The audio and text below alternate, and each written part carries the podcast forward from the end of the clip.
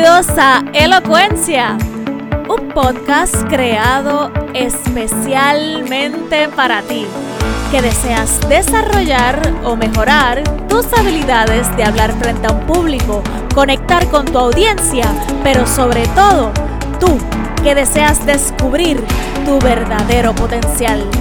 ¿Listos para esta aventura? ¡Yay! ¡Sí! ¡Qué bueno! Porque este episodio acaba de comenzar.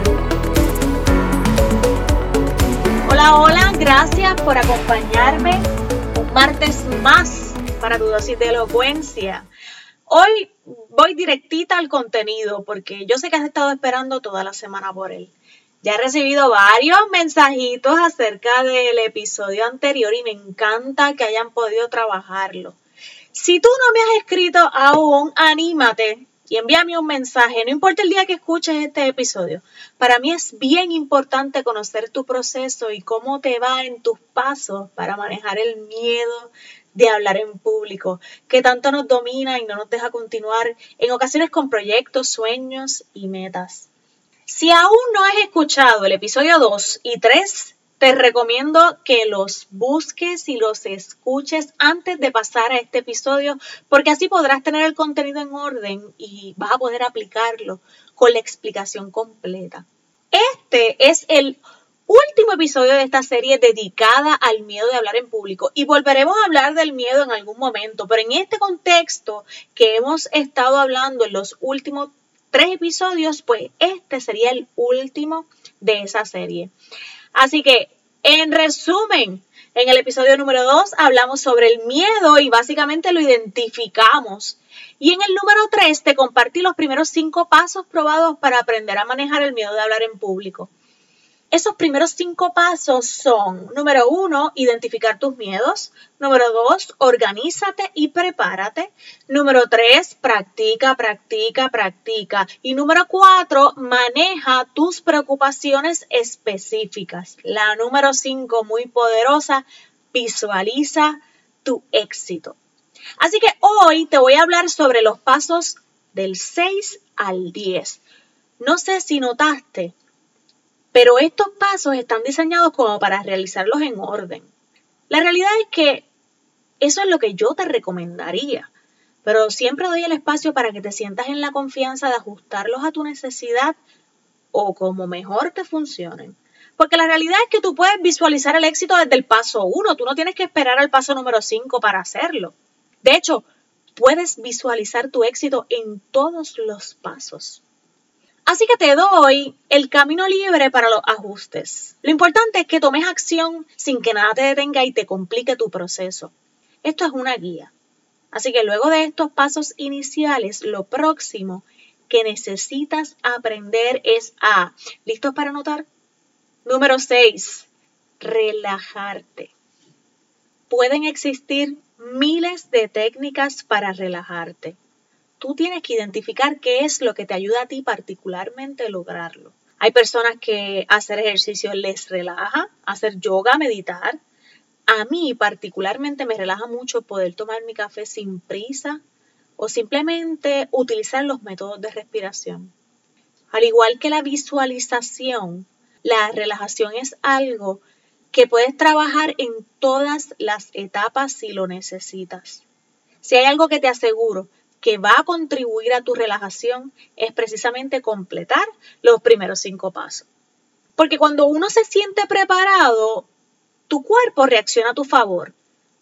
¿Cómo, cómo te sientes cuando tienes que improvisar algo? ¿Cómo te sientes cuando llegas a un examen que no estudiaste?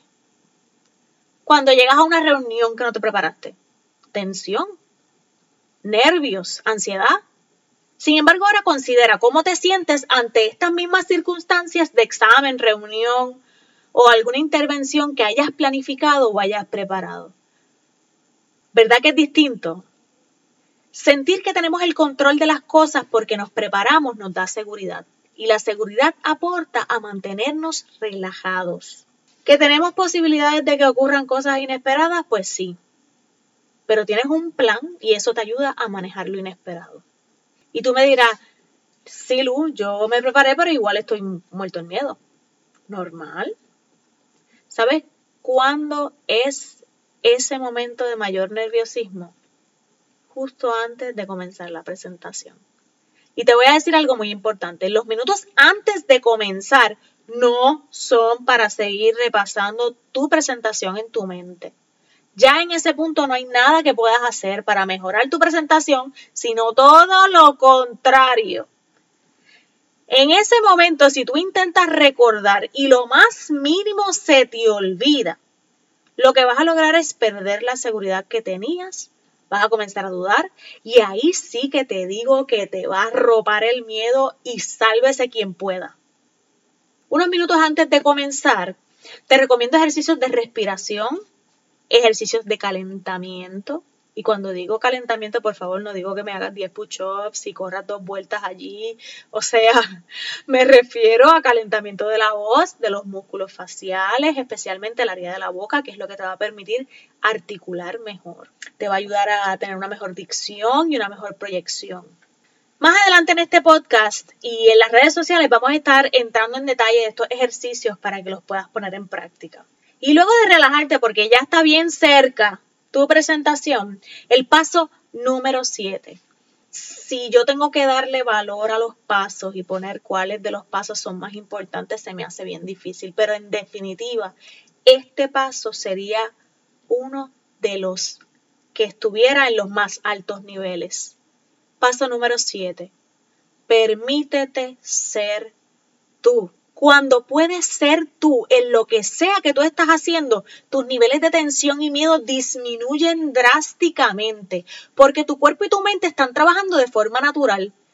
Nunca intentes ser como nadie. Cada uno de nosotros tiene su propio estilo, su magia. Está brutal admirar a alguien. Está súper bien utilizar a alguien como inspiración. Pero eso es una cosa y otra cosa es creer que lo que le funciona a esa persona necesariamente te puede funcionar a ti. Intentar ser como otra persona solo te va a traer inseguridad, una inseguridad total. Así que identifica tu estilo y permítete ser tú. Con tus ademanes, con tu forma de hablar, con tus chistes, aunque algunos pues parezcan medio mongos. Yo te aseguro que si tú te proyectas como eres realmente, tú vas a tener una comunidad que te respalde, que te apoye y que te va a admirar por tu forma de ser. Es mejor eso que ser la copia de alguien y pasarte el tiempo nadando en contra de tu propia corriente. Permítete ser tú y siempre date el espacio para evolucionar. Porque tampoco es que siempre nos vamos a quedar estancados. Porque pues yo soy así, que breguen. No siempre vamos a tener espacio para mejorar y siempre vamos a tener espacio para evolucionar, pero siempre siendo nosotros en nuestra esencia. Y luego de tú permitirte ser tú, ya no hay más nada que buscar. Lo próximo que viene es el número 8. Toma acción.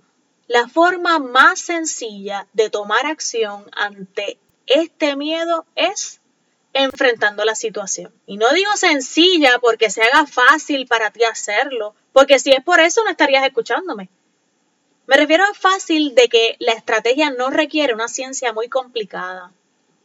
Es tan simple como exponerte al público. Mientras más lo hagas, mejor vas a poder manejar el miedo. La parte psicológica de esto es que el miedo aumenta cuando no lo intentas. Cuando no enfrentas la situación porque creas en tu mente una imagen que no necesariamente es lo que va a ocurrir en realidad. Y no es hasta que te enfrentas a él que te das cuenta que sobreviviste, que no fue tan malo y que tu mente va a comenzar a confiar en que puedes hacerlo. En la medida en que lo vas haciendo, vas generando más seguridad en ti mismo y en tus capacidades. Eso es como cuando empiezas en un trabajo nuevo. Al principio, usualmente es bien abrumador. Recibes una información, pero en cantidades industriales y entras en pánico porque te preguntas si algún día vas a entender y aprenderte toda esa información para poder hacerlo correctamente, eficientemente y cumplir con todas las expectativas de tu patrono. Y en la medida en que vas pasando los días y vas resolviendo cosas, te vas dando cuenta que pudiste manejarlo. Pues así mismo es la experiencia de hablar en un público. En la medida en que lo vas haciendo, manejas mejor los nervios y el miedo. Así que toma acción. Haz ese video que tanto has querido, haz ese live que tanto te has aguantado. Incluye contenido en tus historias de WhatsApp, de Facebook, de Instagram, pero sin pensarlo mucho. En menos de lo que tú pienses, ya vas a estar haciéndolo y te vas a preguntar por qué tardaste tanto en intentarlo. La cantidad de views al principio es natural que sean números bajos. Es lo que te das a conocer y después de eso te aseguro que esas métricas van a mejorar. Tienes que enfocarte en tu contenido, en tu objetivo y en tu plan a largo plazo con el proyecto que estás haciendo. Que los views, la comunidad, créeme, van a llegar paulatinamente. Número 9 es un paso que no sé por qué es tan difícil para todos. El paso número nueve es el paso en el que tú te reconoces, en el que tú reconoces tu éxito. ¿Por qué es tan difícil autorreconocer que lo hicimos súper, mega, extremadamente bien? Esperamos que la gente lo haga eso por nosotros y nos confundimos al pensar que reconocer nuestro éxito y reconocer que lo hicimos bien es falta de humildad. O como decimos en Puerto Rico, es darse guille. Si tú lo haces bien, celébrate. Date esa palmadita en la espalda. No es ego, es orgullo.